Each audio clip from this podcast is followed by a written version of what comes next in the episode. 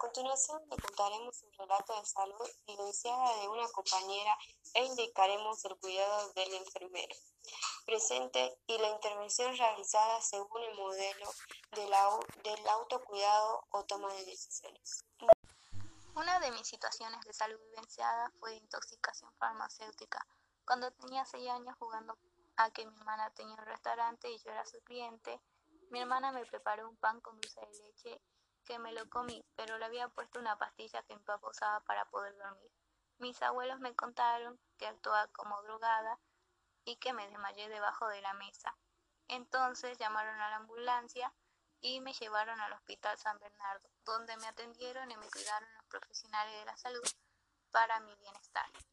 Los enfermeros presentes tuvieron que realizar los cuidados de monitorizar y controlar las constantes vitales, determinar el estado de conciencia, intentar dilucidar el motivo de la intoxicación y realizar lavados gástricos.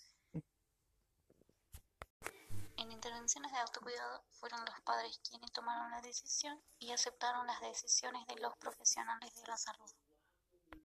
En de niño o, o persona adulta con intoxicación se debe realizar el cuidado del punto de vista de un enfermero. La toma de decisión asume las decisiones que toma la persona sobre su salud.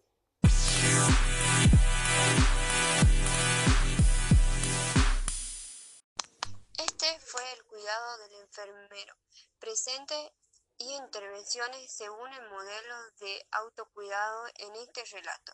Gracias por su atención.